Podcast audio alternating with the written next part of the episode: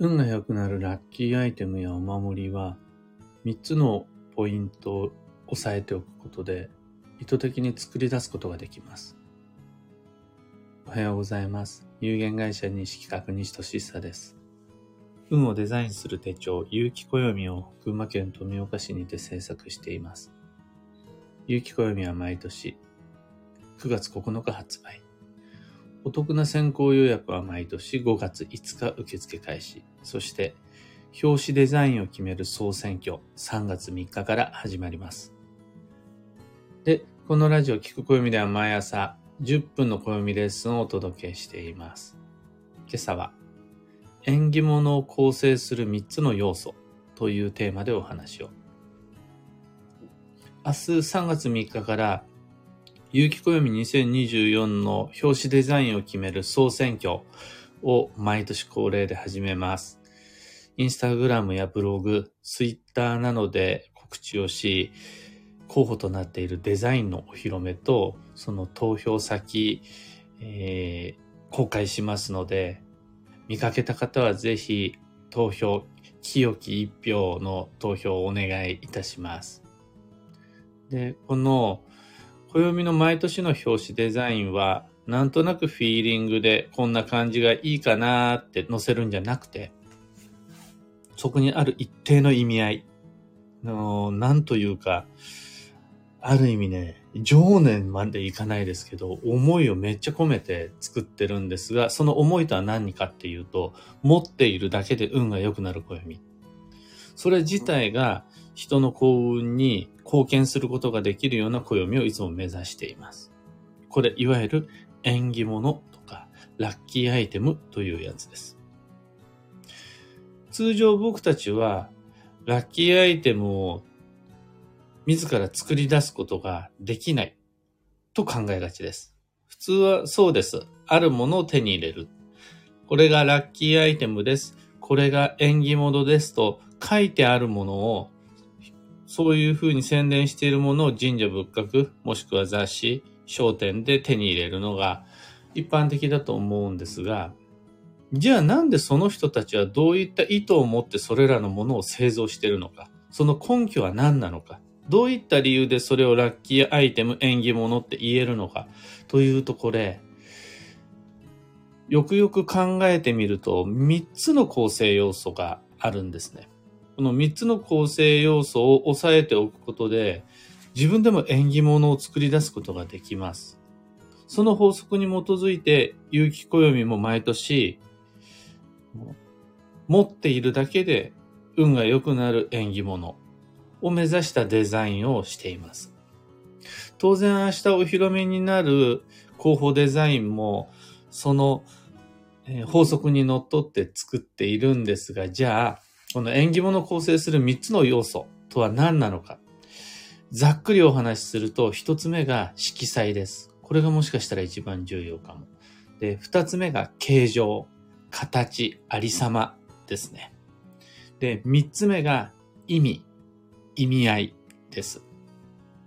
この3つで縁起物はできているので、色彩を選び、え、形状を整え、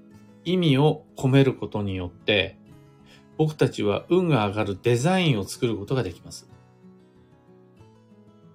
ちなみにもうちょっと細かい話をすれば、他にもいろいろな要素はあって、例えばね、代表的なのが香り。それと、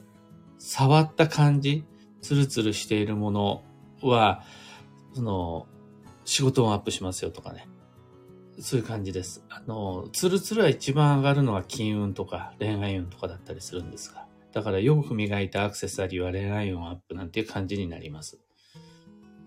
そういった感触、それとあの、音？もう大きな音なのか小さな音なのか、それを触ることでキーンってなるのか、ポンってなるのか、その音によっても縁起物はやっぱり変わってきます。だから、太鼓というものとベルというものでは、その持っているバイブレーション、運が違ったりします。ただ、表紙総選挙でデザインする暦には、この香り、感触、音、そこまで込めることができないので、より上位の、より影響力の強い色彩、形状、意味合い、これを調整することで縁起物にしていく感じです。で、もう色彩は多分説明不要ですかね。もう誤解を恐れず言えばラッキーカラーです。2024年度、それに触れることで最も運が上がるラッキーカラーを配置することによってそれ縁起物になります。だから、2024年になったら名刺をラッキーカラーにしたり、プレゼントのリボン包装紙をラッキーカラーにしたり、もしくは告知、フライヤーをラッキーカラーにすることで、それ自体が縁起物になるっていうのは可能です。色彩重要です。で、二つ目が形状なんですが、の丸なのか三角なのか四角なのか。その形状が運を、運を変え、変えるというか、その、それぞれ持っている形によって作用が違うので、例えば、尖っているものは直感力を高めたり、丸いものは防御力を高めたり、お守り効果を高めたりします。四角だったら安定感になりますので、仕事運を高めるなどの、そういった作用が、じゃあ、ストライプだったらどうかとか、ドットだったらどうかとか、あるわけです。あと、もう一つ形状において言えるのが、鳥とライオンでは、そのモチーフとなる形状に意味が違ってくるんですよね。代表的なのが、四神相応って言われる4つの神様で、4つの神様がそれぞれ相応する運を持っていて、白虎の虎だったら金運だよとか、あとは、玄武の亀だったら健康運だよとか、あとは、竜、清流だったら発展運、成長運だよとか、そういったのモチーフによってそれぞれに様々な運があるって言うんですよね。蛇だったら金運だよとか、犬だったら子沢山だよとか、そういうのがあるんです。だから、有機暦の表紙においても、蝶々を配置したりであるとか、は、四つ葉のクローバーを配置したりであるとか、唐草模様をうまく配置したりとか、することで、そこに縁起を込めることができます。このテキスタイルであるとか形状をデザインすることによって、その建物に、その衣服に、そのものに、インテリアに縁起を持たせるって、日本だけではなく世界各地で同じように行われている伝統的な手法です。あと最後に意味合いっていうのがあるんですが、うまい例え話が見つからないので結構ベタになっちゃうんですが、一つ言うと、昔の人は鬼門、鬼門と言われる方位に、住居の方位に梨を植えたんですよ。果実の梨。そうするとどうなるのかっていうと、鬼門がなくなるんですって。鬼門なし。鬼門がなくなるから家の中に怖いところがなくなるよっていう、いわゆるね、ダジャレです。語呂合わせと言ってもいいし、韻を踏んでたりします。同じようなことは他にもあって、おせち料理なんてダジャレの宝庫です。えー、タコが入ると幸せが多いタコになったり、黒い豆を食べると豆に働けますとか、そんなんばっかりなんですよね。運の世界って。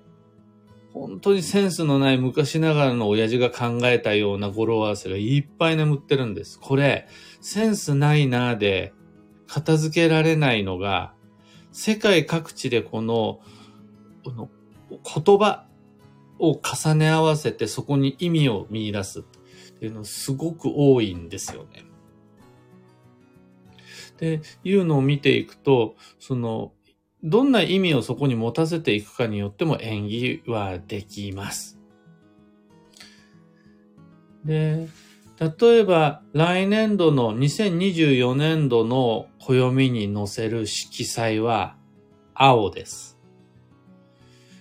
これ、青春の青だったりします。だからデザイナーさんへの発注の際に出てくるイメージが、ポカリスエットの CM みたいな感じがいいですって言ったりします。また、2024年度における最も代表的なモチーフ、形状は、花です。なので、デザイナーさんに発注する際のキーワードとして、ブーケとか、花束とか、フラワーシャワーとか、そういうのを言ったりします。あとは、そこに持たせたい意味合いとして、2023年度が円の年だったのに対して2024年度が挑戦の年になるんですね。挑戦とは未知のものと向き合うあのドキドキとは新しい世界に踏み出す時のワクワク不安も含めた始まり前ののこれデザイナーさんに言った時はこう発注したんですけどマラソン大会の日の小学校とか中学校とかでの長距離走の日、別に1位を取るつもりはないけれど、用意ドンの合法が鳴る前に、ちょっとハートがギュッてしませんでした。あの、用意ドンって始まる前で、ちょっとこう何とも言えない切ない気持ちになる。あの感じを表紙に表すことができたらそれ縁起物になります。あの、未知の世界に踏み出すとき、冒険が始まる前のドキドキワクワクみたいなものを意味合いとしてそこに込めることができたならば、あの甘酸っぱい感覚を思い出させてもらえたならば、そのものは縁起物になります。というわけで、えー、明日から始まる有機暦2024の表紙総選挙候補デザインを見てもらえたら、あ、これが来年度の色彩形状意味合いね。2024年の運を表し、かつそこでの縁起物になるような、そういうデザインなのねって見て取れると思います。ただそれだけで終わらせるのじゃなくて、の、この世界にはいろんな色彩のものがあるじゃないですか。いろんな形状なものがあり、いろんな意味がそこにある。意味を持ってるものがいっぱいある。そのことを知っていると、自分で縁起物を作り出すことができるし、もう一つ、この世界にあるすべてのものを縁起物にすることができるんですよ。例えば、長年使っているカバンみたいなのが仕事運アップになったりするし、先ほどお話ししたよく磨いた貴金属が恋愛運、金運アップのお守りになったりするし、の世界のすべては僕たちにとって縁起物であり、運を上げるツール、道具なんです。ただし、そこにはそれぞれ色彩や形状や意味合いなどの、その構成要素があるんです。これを上手に組み合わせることで、僕たちは高価な、その、なんて言うんでしょうね。白蛇様の財布であるとか、占い師が念を入れたパワーストーンとかを、何十万も出して買わなくっても、この世界にある。なんなら今もうすでにワードローブの中にある。タンスの中に眠っている。食器棚の中に入ってる。それを縁起物にすることができるんだよ。というのが今日の実は一番のテーマです。縁起物を構成する三つの要素。これを知ってると世界のすべては縁起物になります。今朝のお話はそんなところです。ヒント見つけてもらえたら配信終了後、いいねのボタンをお願いします。3つ告知にお付き合いください。1つ目が有機暦ユーザーのためのオンラインサロン、運をデザインする暦ラボに関して。ラボは暦の知識を共有、交換するコミュニティです。現在は有機暦2024の運勢原稿をどんどんもう投稿し始めています。で、これをデザイナーさんに見てもらって、で、どんどんデザインにしていくっていう感じです。そのうちの5割は、もう書籍なので、スペースの関係でもう、じゃんじゃん没になっていくんですが、その没原稿も含めて全てご覧いただけるようにしています。どこよりも早い2024年の運勢をラボにてお届けします。二つ目の告知が東京での鑑定会に関して、月に一度第4水曜日に東京の青山にてお待ちしています。次回の開催は2023年3月29日。ただその先も4月も5月も2024年1月分まで毎月のご予約受けたまるようにしてます。そう、受けたまることができるようにしてあります。3つ目の告知が12ヶ月の恋愛運デザイン2023に関して。3月24、25、26の金土日で Facebook グループにて開催するオンライン講座です。受講には Facebook アカウントが必要になります。アーカイブも残るので、ライブ配信見られなくても心配なし。そこはいいんですが、の本当に恋愛アンテナが錆びついた大人は、まず、リハビリから始めた方が良くて、このリハビリ、恋愛運リハビリに関してはもうすでに Facebook グループ内にて始まっています。また、恋愛運に関する質問ももう受けたまわり始めています。なるべく早くのご参加お待ちしています。サロンも東京鑑定会も恋愛運デザインも詳細のリンク先は放送内容欄に貼り付けておきます。さて、今日という一日は2023年3月2日、木曜日。本年度最初の繁忙期である3月まで残りあと4日。4日経つと、啓蟄っていう新しい季節の始まりで、そこから本年度最初の繁忙期3月です。だから今日も含めた残りあと4日の期間内でどれだけ充実の3月をデザインできるか、これ勝負どころです。スケジュール帳片手に来週以降の予定眺めながら、もしもそこに白紙の未来を見つけたならば素敵な予定で彩っていきましょう。それで自分の3月だけじゃない、なんなら1年の運をデザインすることができます。今日の幸運のレシピは海苔。これは黒い保存食が基地です。保存の効く黒い食べ物。他で言うなら黒蜜黒糖。あとは黒ごまあり。羊羹めっちゃ優秀な黒い保存食。今、非常食にもなるぐらいですよね、羊羹。あとはひじき。昆布などの乾燥系の黒い食べ物も今日の幸運レシピです。黒いものを見つけていきましょう。今日のキーワードは補佐。他人の役割を支える。その心は、今過ごしているのが職場でも、家庭でも、あとは出先でも、誰かが動きやすいようにサポートすると自分自身が動きやすく過ごしやすくなりますよという日です。逆に言ったら、誰かが動きにくい状態を放置しておくとそれ、自分の遅れ停滞にもつながります。自らの進行に停滞を、遅れを感じたら、自分を何とかしようとバタバタするのではなくて、周りの仕事を手伝ってあげることで流れが改善されます。以上、迷った時の目安としてご参考までに。ところで、聞く暦ではツイッターにてご意見ご質問募集中です。知りたい占いの知識や今回の配信へのご感想など、ハッシュタグ、聞く暦をつけてのツイートお待ちしています。それでは今日もできることをできるだけ、西企画西俊久でした。いってらっしゃい。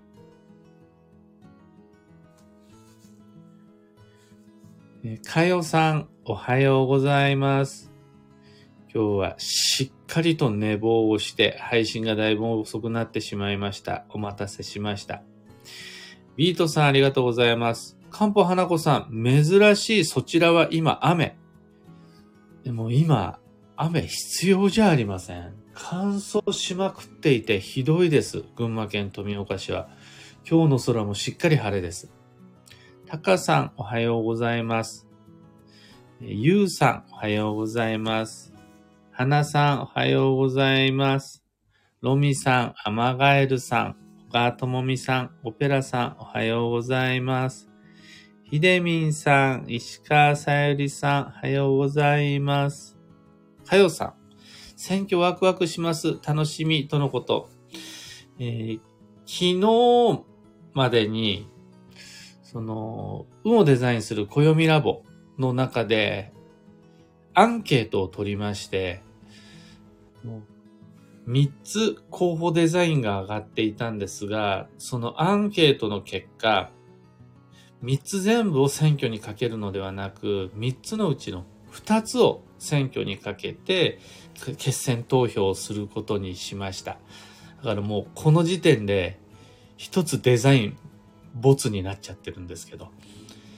もう、明日は、各 SNS にて2つの候補デザインを出しますので、それぞれですね、タイトルが1つ目が、え、旅立ちの花。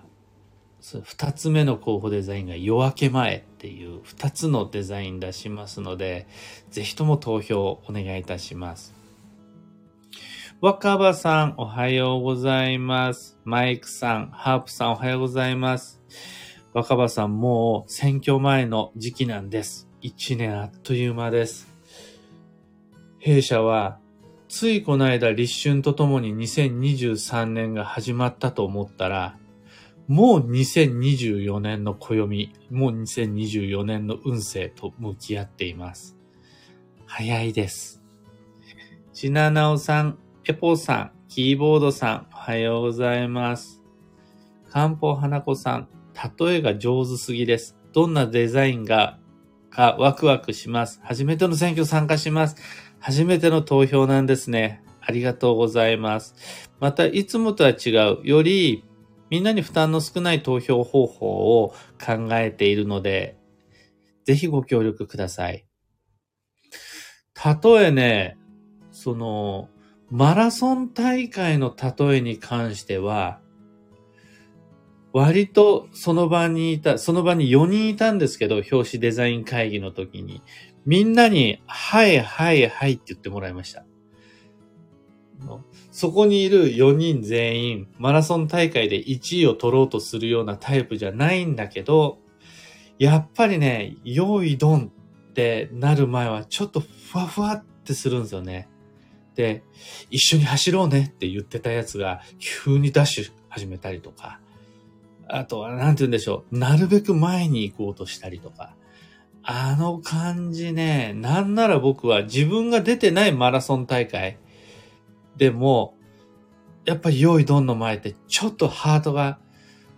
ファファってするんですよね。あの感じ、あの始まりのあの感じをなんとか出せたらそれ2024年の演技物になります。